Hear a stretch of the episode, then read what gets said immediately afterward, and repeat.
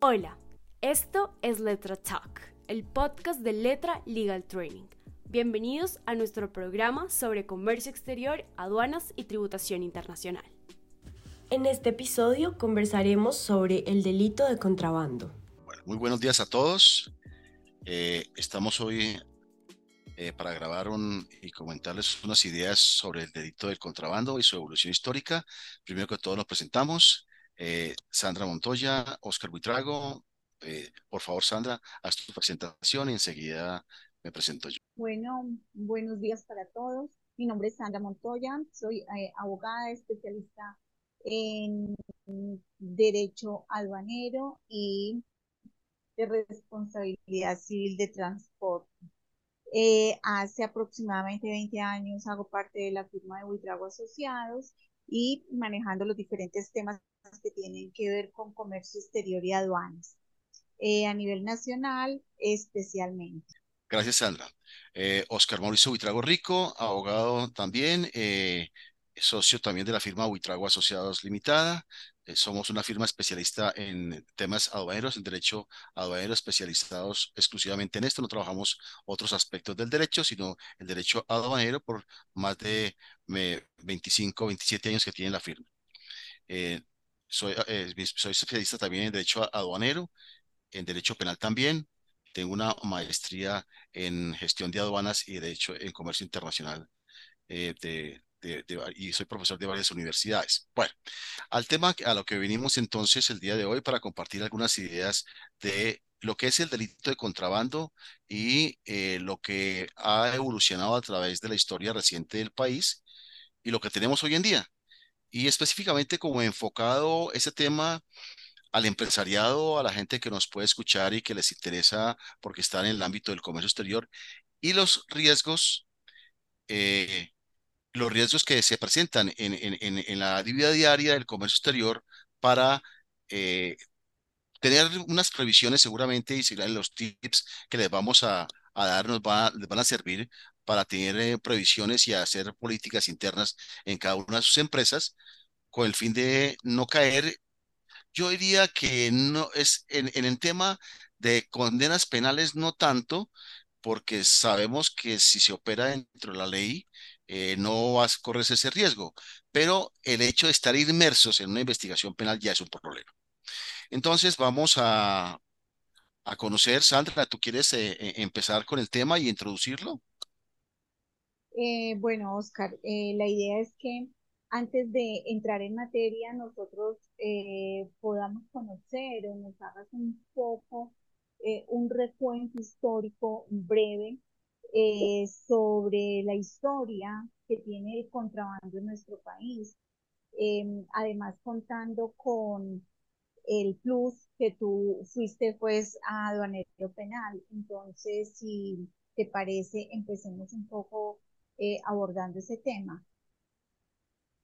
Sí, me parece perfecto. Bueno, eh, desde que ha existido el comercio en el mundo, ha existido eh, las prácticas desleales. Pues si todo el mundo ha comercializado y bueno, América se descubrió por buscando rutas del comercio y, y, así en, en muchas eh, parajes de la historia aparece el comercio como protagonista eh, a nivel económico, a nivel de, de, de, surtir beneficio a, los seres humanos.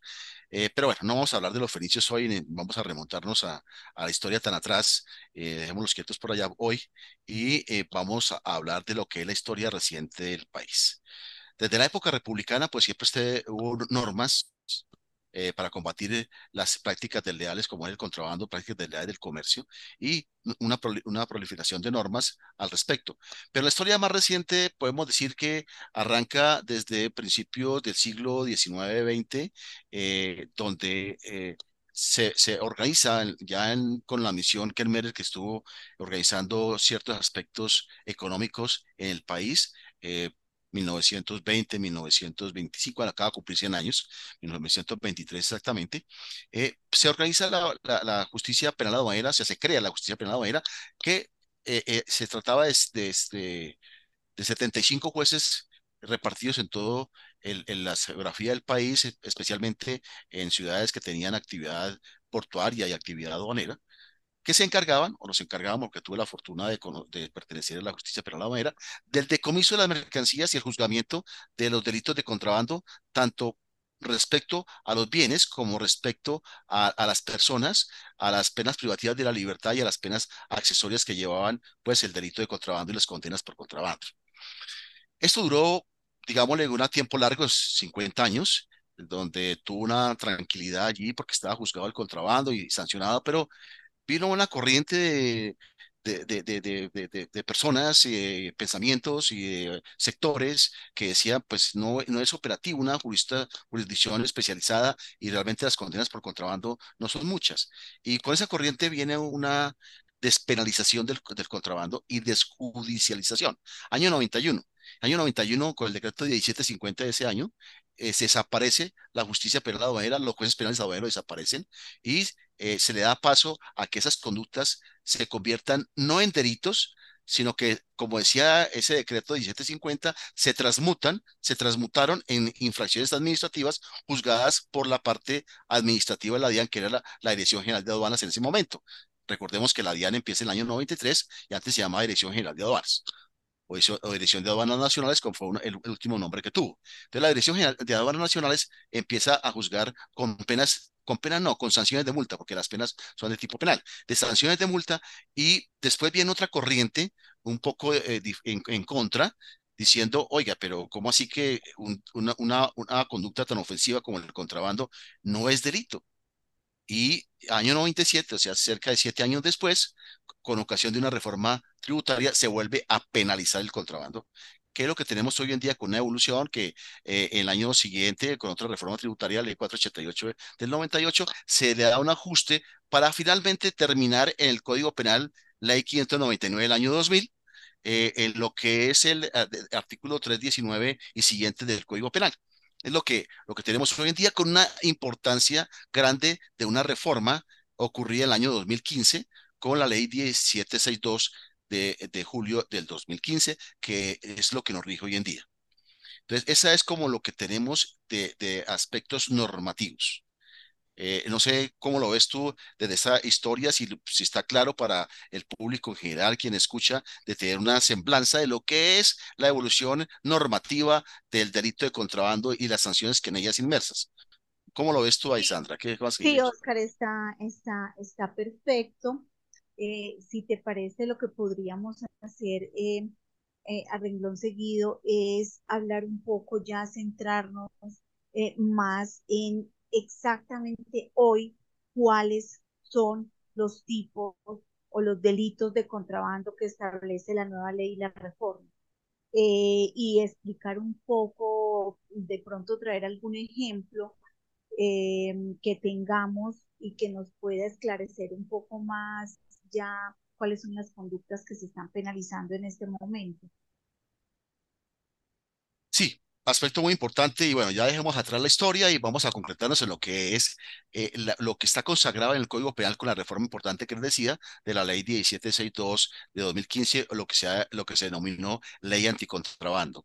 Eh, eh, entonces, lo que tenemos hoy en día son varias conductas y varios artículos de modalidades de contrabando, por decirlo de alguna manera. Entonces tenemos, el artículo 319 habla de contrabando, entonces uno dice, bueno, pero bueno, ¿contrabando qué es? ¿Qué es? Entonces, el contrabando lo dice textualmente el artículo 319, es eh, em, eh, las conductas que, que, constituyen contrabando es el ingreso por lugares no habilitados eh, del, del, territorio nacional de la, de, de la mercancías, obviamente, el ingreso por lugares no habilitados. Y sabemos que también hay conducta de contrabando, no solo de importación, porque uno se imagina que es ingresar la mercancía del país. No, es también conductas de exportación. Como lo dice la norma, dice el que introduzca o extraiga mercancías en cuantía superior a 50 salarios mínimo legales mensuales vigentes al o desde el territorio colombiano por lugares no habilitados de acuerdo con la normativa aduanera vigente, incurrirá hoy en día en prisión de 4 a 8 años y multa del 200 al 300% del valor aduanero de los bienes objeto del delito. Esa es una primera parte, como una primera visión que es en lo que llama uno el contrabando abierto mercancías que ingresan por lugares no habilitados. Y aquí hay que hacer un pequeño paréntesis porque lo que son las conductas de contrabando consagradas en el Código Penal tienen un complemento en la legislación administrativa aduanera. O sea, vamos a diferenciar dos cosas. Uno son las normas aduaneras administrativas que rigen los regímenes aduaneros, que es el ingreso de mercancías, la salida de mercancías, el tránsito de mercancías, que están en, lo que se denomina el estatuto aduanero, hoy en día está en el decreto 1165 del 2019, con las modificaciones que recientemente introdujo el decreto ley 920 de, eh, de junio de 2023.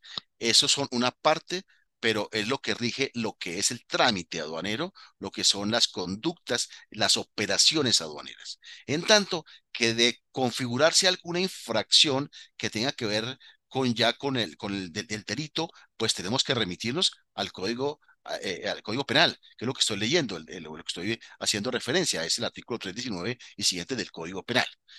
Pero se nutre una de otra. ¿Por qué? porque el, desarrollo normativo que hay en el Código Penal es, digámosle, pequeño. Son las conductas que constituyen esas actividades ilícitas, pero para llenar su contenido con una técnica que desde que existe el delito de contrabando en Colombia se ha usado, que son los tipos eh, penales en blanco, ¿Qué quiere decir esto? Pues que tienen un contenido, que tiene una conducta, que tiene una sanción, pero que tiene necesariamente una, que hacer una remisión a la normativa aduanera administrativa.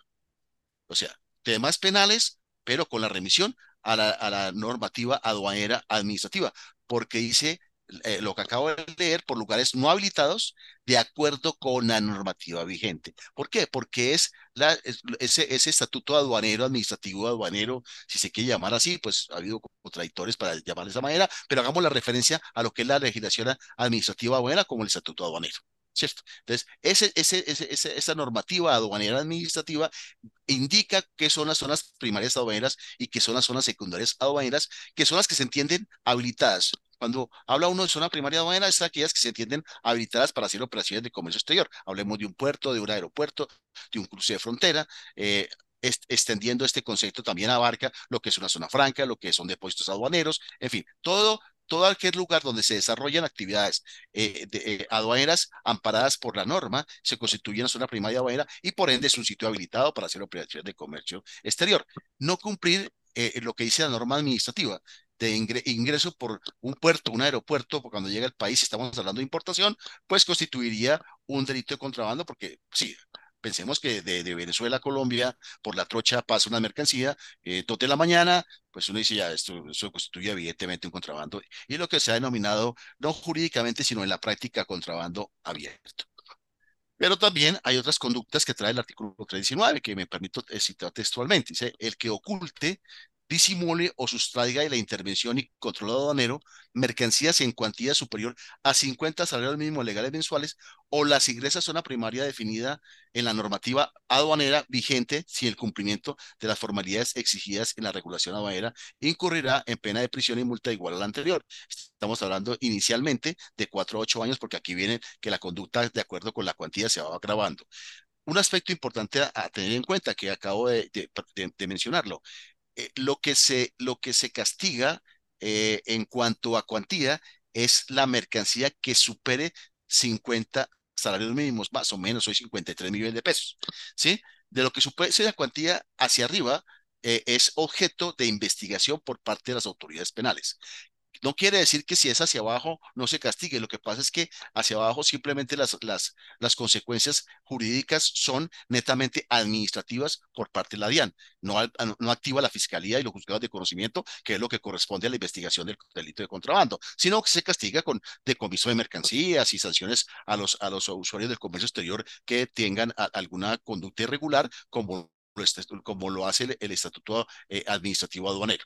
Eso, eso ese ámbito, pero trasciende el tema penal cuando supera esta cantidad mínima de 50 salarios mínimos legales mensuales. Alguien me decía en la conferencia, entonces la, la, la, dosis mínima de contrabando está en 50 salarios mínimos. Sí, digámosle que el tema coloquial podría llamarse que hacia abajo constituye una, una dosis mínima de contrabando que no está sancionado por el tema penal eh, por las autoridades penales, fiscalía, jueces de conocimiento, sino que es sancionado por la parte administrativa aduanera, en este caso la autoridad aduanera eh, en Colombia es la DIAC.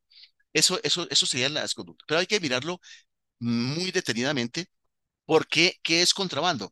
Es ocultar, disimular también, eh, ya dijimos, por lugares no habilitados el ingreso, pero también ocultar, disimular y sustraer de, intervención y controlado aéreo.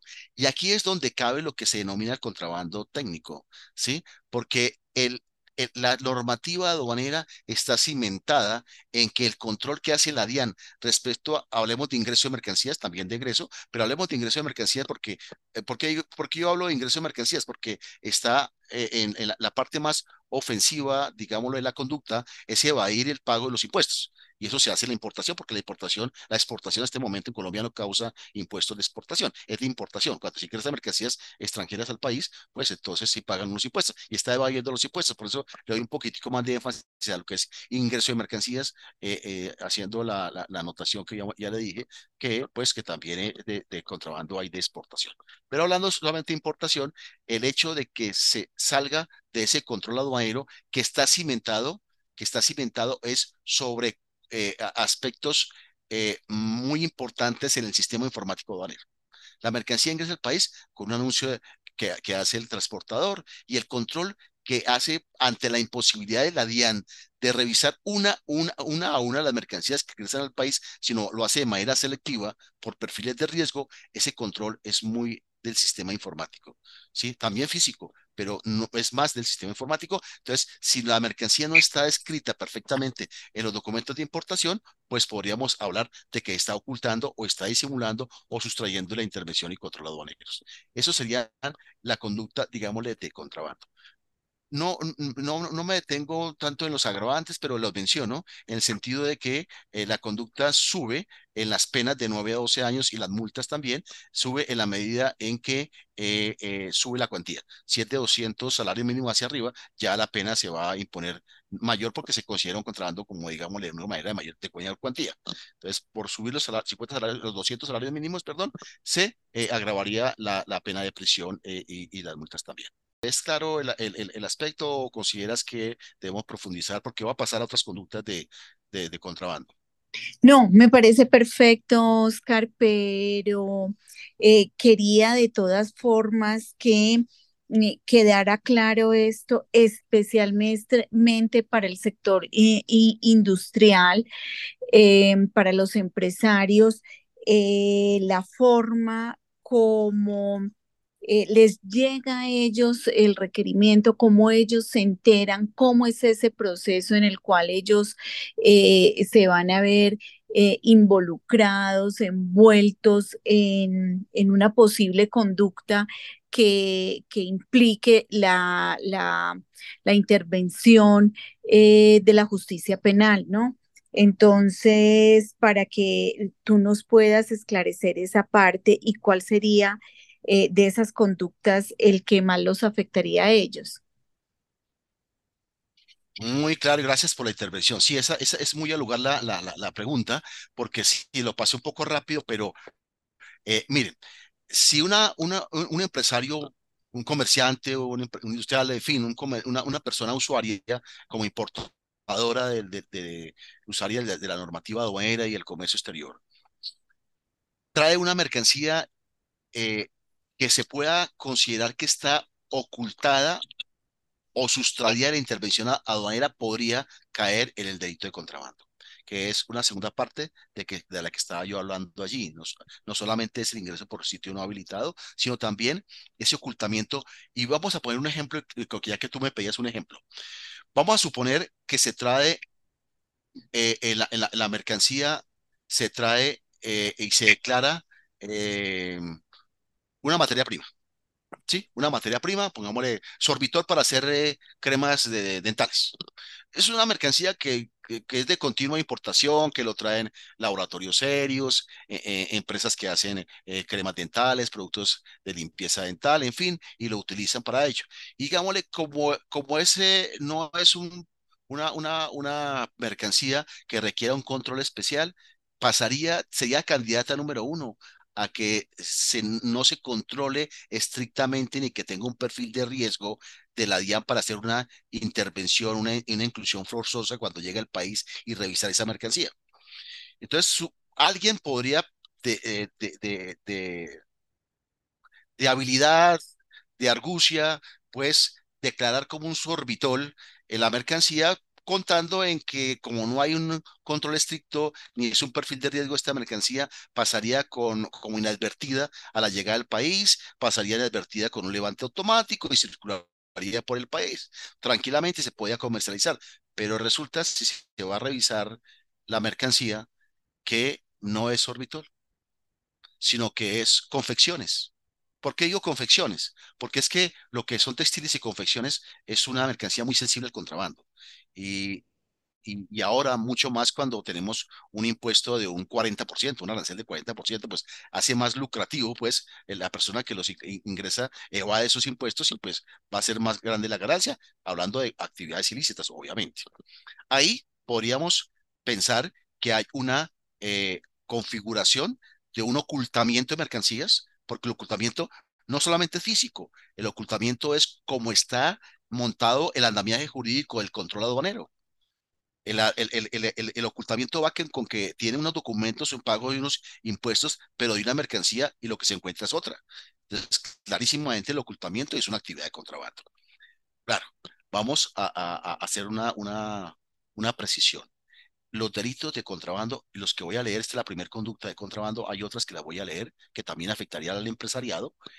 Eh, hay que tener en cuenta que esas conductas para que sean sancionables tienen que ser eminentemente dolosas. ¿Qué quiere decir esto?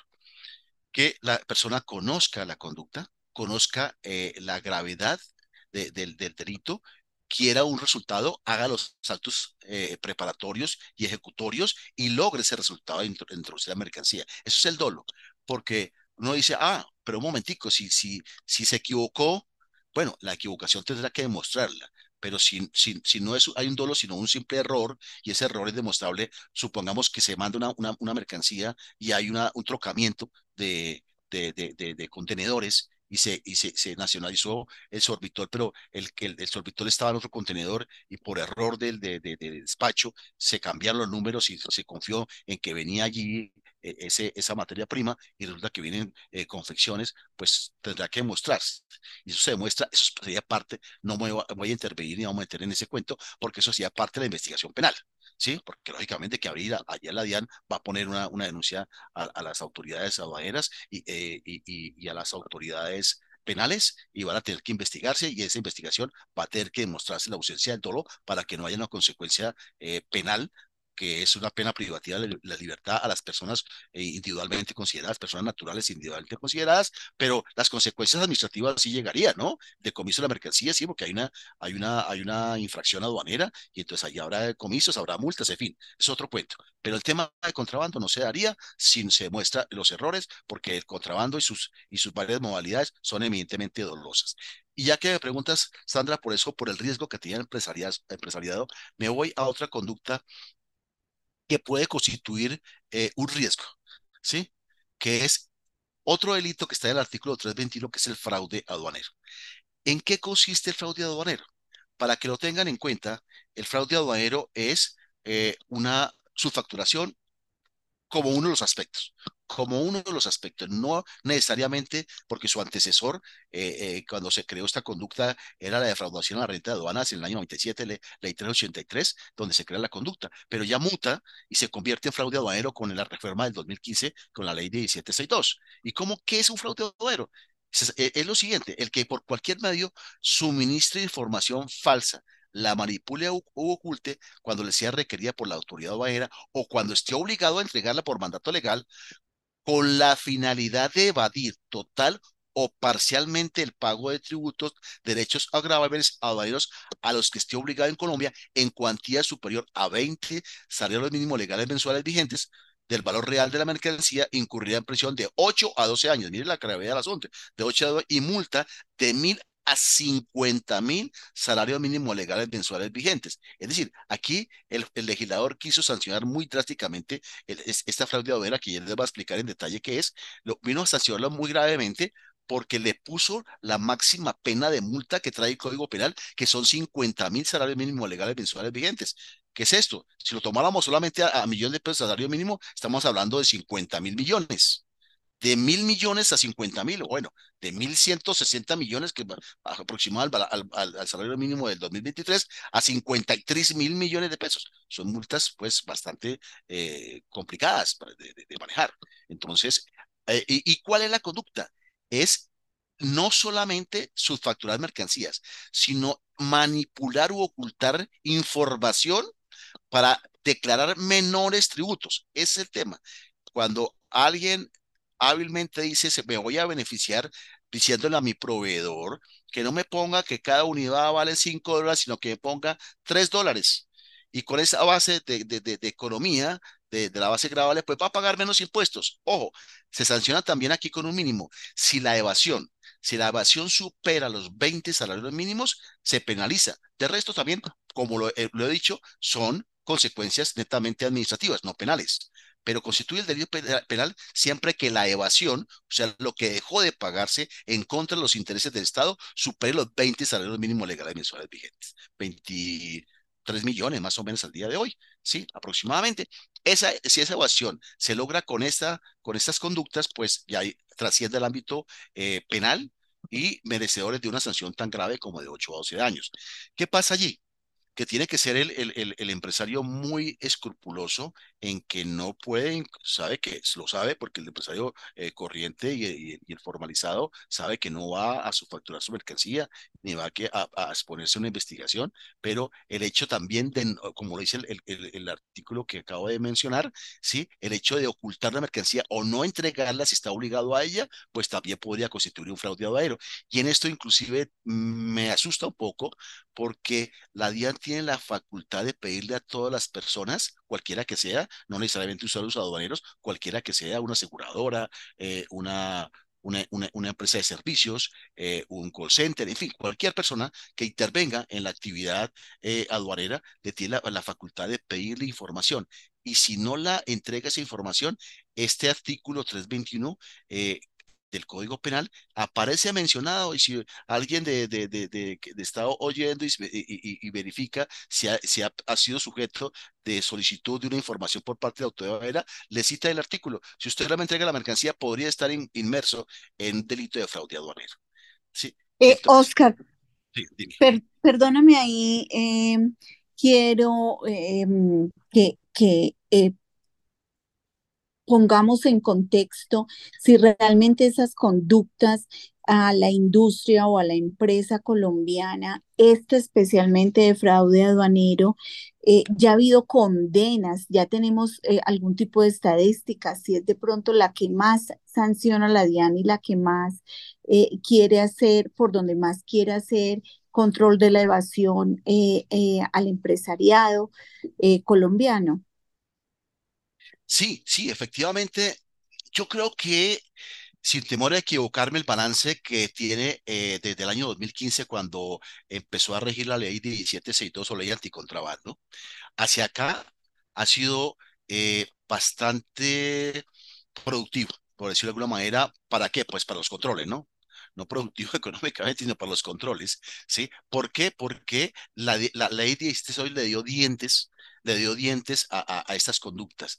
Y, aunado a eso, no solamente la ley 1662, sino el decreto 1742 de 2021 de la, de la DIAN, que organizó, reorganizó la DIAN como tal, creó, por un lado, producto de ese fortalecimiento de las instituciones que trae la ley anticontrabando, que se metió con todo, no solamente con las conductas, sino que se metió con todos los ámbitos que tienen que ver con el, con el, con el comercio exterior para que las instituciones, todas a unas, ¿cierto? Todas a una, se unieran y, y, y, y combatieran el contrabando. Esa es digamos, la característica de esa ley anticontrabando. Obliga a que todas las instituciones colaboren, ¿cierto?, para la lucha contra el contrabando, no solamente nacional, sino también con cooperación de información internacional, ¿sí? Ese, ese, ese, ese diente, esos dientes que se le dio, eh, que la ley le da a estas conductas, a estas, estas eh, investigaciones, pues lleva a que la, la, la la fiscalía recientemente, año y medio más o menos, haya creado, mire, un ejemplo, en Bogotá había una sola fiscalía que se encargaba de juzgar los delitos de contrabando y hoy son 22. 22 lleva a que son 22 fiscales nuevos, ¿sí? O reorganizados, si no sea nueva, pero reorganizados bajo esta, este, este, este tipo de conductas de la evasión fiscal, tanto tributaria como aduanera, y que tengan su, equipo de trabajo. Son 22 fiscales con un equipo de trabajo de 5 o 6 personas, entonces ya hablemos de un número considerable de personas investigando, técnicos de investigación y todo, con, eh, enfocados a, a, combatir este flagelo. Y también la DIAN creaba la, la subdirección con la nueva organización, el, el, decreto 1742, y fortalece la subdirección de, de, asuntos penales con 80 personas, si no estoy mal, un poquito más de pronto, y eh, eh, ya teniendo una, una, un gran personal, un gran, eh, eh un gran talento humano eh, persiguiendo las conductas, pues los resultados se ven. Sí, claro. Entonces la respuesta es sí. Hay muchas conductas, sobre todo esto del fraude aduanero, eh, eh, eh, se, se, se, ve mucho porque es, es combatir la subfacturación, ¿no? El, el, delito de contrabando ha mutado tanto, aunque no es tan el de contrabando, lo que llamamos contrabando abierto, que es el pasar por la trocha, porque eh, tendría que estar perfectamente loco un, un, una, una, persona que tiene un capital y va a traer una gran cantidad de dinero en mercancías y pasar por, la trocha, no tanto por el control aduanero, sino por la inseguridad que se crea en este país, ¿no? Las bandas criminales, las, las, eh, estos grupos que hay de tanto por ahí que proliferan en las carreteras, pues, pero desde pronto se asegura el resultado si lo maneja por las aduanas con un contrabando técnico y más bien su factura, que le puede dar mejores, mejores réditos, pero lógicamente que les, la exposición es gigantesca a esto, no la persona que hace las cosas correctas, porque si bien puede estar sujeta a un error, ese error es explicable, como lo acabo de decir, porque las conductas que sancionan son las eminentemente dolosas, o sea, querer el resultado. Se lo puede explicar, pero la persona que sí quiere aprovecharse y, cometer estos ilícitos, pues tiene unas sanciones pues bastante complicadas, incluso que ya están combatiéndose eh, a, a nivel de institucional, como acabo de comentar. No quiero pasar todavía a otro punto sin un aspecto de otra conducta, que es el favorecimiento y facilitación del contrabando.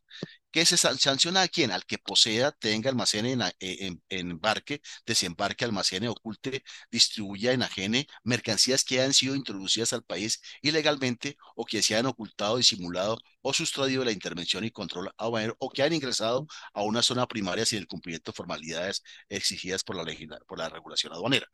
También por encima de 50 salarios mínimos y la, y la sanción de la pena son de 3 a 6 años de, de prisión, pero si, si la cuantía sube a 200 salarios salarios mínimos ya se agrava de 6 a 10 años y en fin. Esto es eh, una, una ¿qué, ¿qué, es ese tipo de conductas?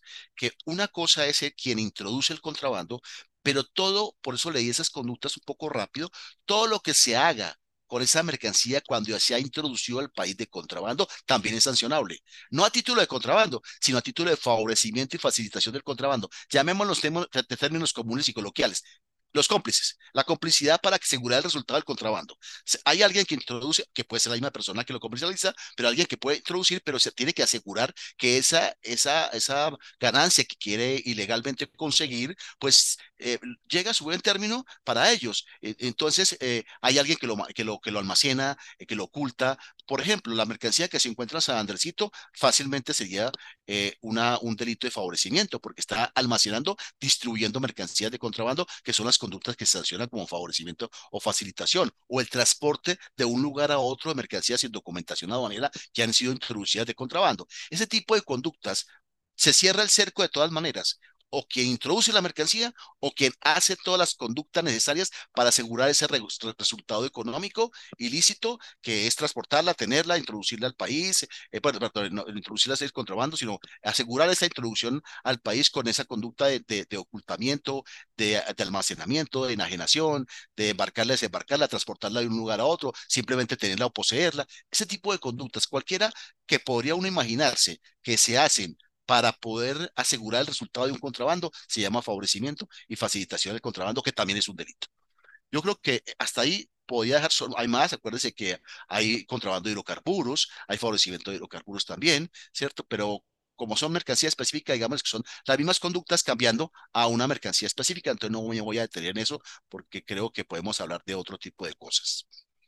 ¿Qué tienes más? Eh, bueno, sí, Oscar. Eh, ya conociendo estas eh, conductas en las que puede eh, caer fácilmente, eh, ya sea por desconocimiento o por algún error, como tú lo has comentado acá, le llega a una compañía, a una empresa, cómo le, llega, no sé, un requerimiento donde la DIAN esté em, compulsando copias, no sé, a la fiscalía, a un órgano especializado de la Dirección de Impuestos Nacionales para que se encargue de una eventual denuncia cómo puede en ese momento actuar, qué debe hacer eh, esta compañía. Eh, el involucrado directamente es el representante legal, qué debe hacer, inmediatamente ponerse en contacto con abogados aduaneros y con experiencia especialmente penalistas. Eh, ¿Cómo puede obrar? ¿Cómo, cómo, ¿Cuál es el paso a seguir? ¿Qué consejo se le puede eh, dar al empresariado? Uno no quisiera que le pasara esto para que lo tengan que, tengan que llamar a un abogado, pero bueno, eh, sí, es, es clarísimo el riesgo.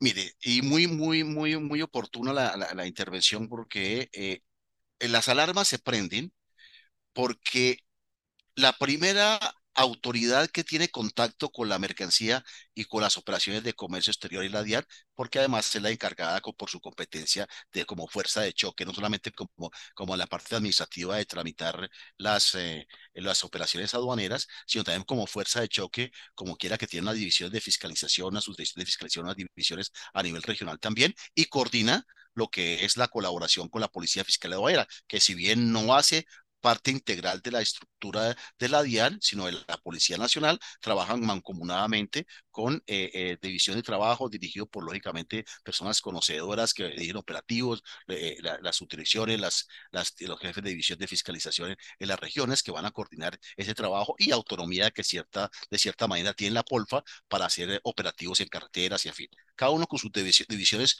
de funciones, pero colaborativas, obviamente. Entonces, tan pronto de una u otra manera, sea por el trámite de fiscalización o por el trámite de la Policía Fiscal Aduanera, eh, eh, se aprende una mercancía, se aprenden las alarmas. El empresario debe saber que si esa mercancía supera el valor de 50 salarios mínimos legales mensuales vigentes, está en el riesgo de que inicie una investigación penal. En el riesgo y en la obligación de parte de la autoridad aduanera de poder en conocimiento de las autoridades penales fiscalía en primera instancia y, de fiscalía pues a juez de conocimiento como avance el proceso penal que quien va a condenar es el juez de conocimiento, juez penal de conocimiento, y quien, eh, bueno, y en algunas sus etapas también interviene otro juez de control de garantías, en fin, no nos vamos a detener en, las, en los trámites de proceso penal, pero eh, eh, sí la, en la noticia que me estás preguntando de que cómo se entera, pues tiene que prender las alarmas cuando le aprende la mercancía y se dé cuenta que supera los mínimos para que constituya un delito de contrabando. Ahí tiene que hacer el seguimiento, tiene yo creo que em, una sugerencia importante eh, en este tipo de charlas es tomen la iniciativa.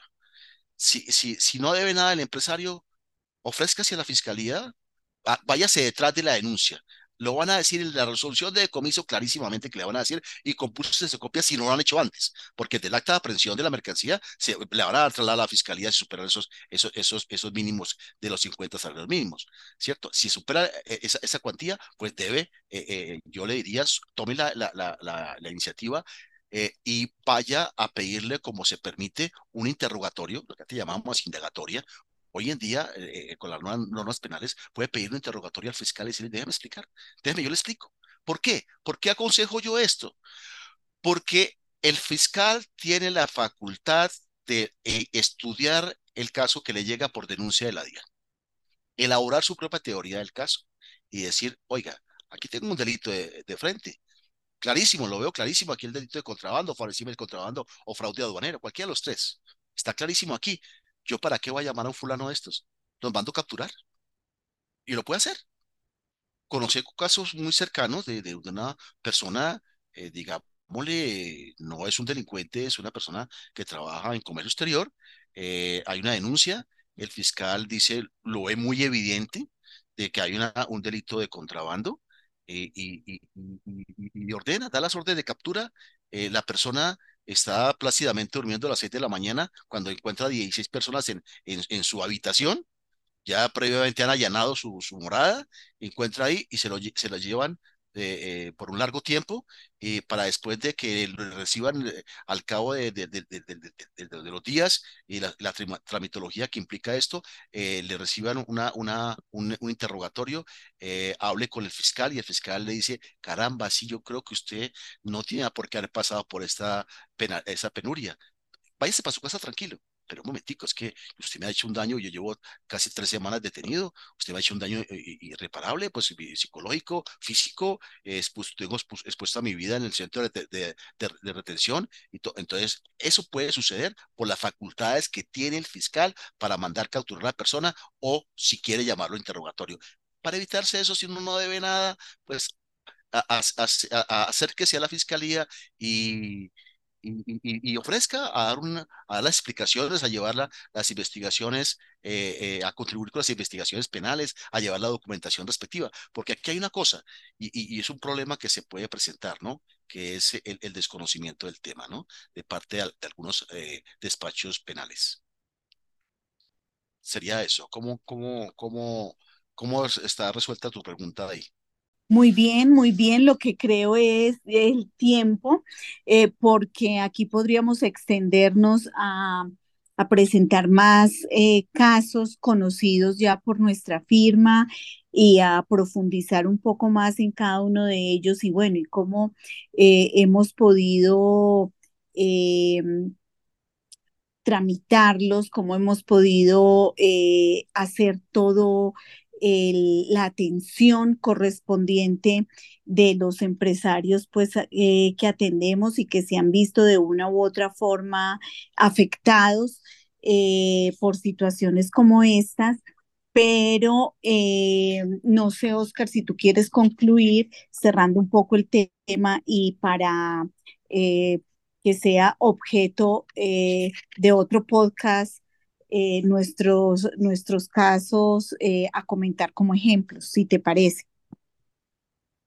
Eh, sí, yo creo que mm, el riesgo grande aquí es, uno, la línea delgada que existe entre la infracción administrativa que, que, que lleva a una sanción y la configuración de una causal de aprehensión y decomiso que lleva exclusivamente a decomisar la mercancía por parte de la autoridad aduanera y esas conductas que pueden constituir las mismas que pueden constituir el delito de contrabando. Hay una línea muy delgada. La diferencia, vuelvo y repito, es que eh, eh, se queda el ámbito netamente administrativo y no trasciende al tema penal si la conducta es, no es dolosa. Cuando hay dolo, el Estado tiene que demostrarlo primero que todo eh, irse en contra de el primero eh, eh, en ser llamado si aparece un importador como persona jurídica, va a ser el representante legal, de ahí va a descender a un jefe de comercio exterior si fue delegado allí, va a trascender a la, a la agencia de aduanas, las agencias de aduanas desafortunadamente están estigmatizadas por el conocimiento profundo que tienen de las, de las, de las, del derecho aduanero, están estigmatizadas y en algunos juzgados consideran que son los que mueven unas conductas ilegales, no siendo así, obviamente, ¿cierto? No desconozco que hay personas eh, que tengan una fachada eh, de como empresarios y, cometan ese tipo de conductas irregulares. No se desconoce, pero no es la generalidad que tiene el país. Aquí afortunadamente tenemos un empresariado y eh, serio y responsable y cumplidor de sus deberes y el pago de sus tributos, pero no falta pues el, el, el que, el, el que no traicione estos ideales y también lógicamente que el contrabando existe, no podemos ocultarlo, ¿cierto? Y que estas conductas consagradas a esta norma son hechas para eso, para combatir el contrabando. Eh, eso es el, el, idea como a nivel de, conclusión, es asegurarse que, eh, que si uno tiene una empresa seria, eh, exista un conocimiento de las normas, un respeto a las normas, una, una, un cumplimiento del pago estricto de los tributos aduaneros, para no verse inmersos por tentación a subfacturar una mercancía en una conducta de estas que puede dar al traste con una empresa y lógicamente con la libertad de su representante legal, el jefe de comercio exterior, eh, el asesor, eh, las agencias del transportador, en fin, los que puedan ser involucrados y salpicados y lógicamente comprobada su intervención dolosa en la comisión de este tipo de conductas. El llamado es a eh, eh, generar controles internos y ser muy estricto en el cumplimiento de sus obligaciones aduaneras y el pago de los tributos que corresponden, con todas las formalidades legales. Perfecto, entonces yo creo que podemos dar por terminado hasta ahí y eh, seguiremos con los podcasts dando información sobre este asunto desde nuestra perspectiva y desde otros puntos de vista, si te parece, Oscar. Perfecto, muchas gracias y por tu apoyo aquí y por la invitación a la letra y, y, bueno, ojalá que sea de utilidad estos tips de conocimientos un poco técnicos y un poco enredaditos, pero bueno, el mensaje creo que queda claro. Gracias por escuchar el podcast de Letra Legal Training. Recuerda seguirnos en redes sociales como letra.legaltraining. Creamos oportunidades, transformamos ideas e innovamos en educación. Nos vemos en un próximo episodio de Letra Talk.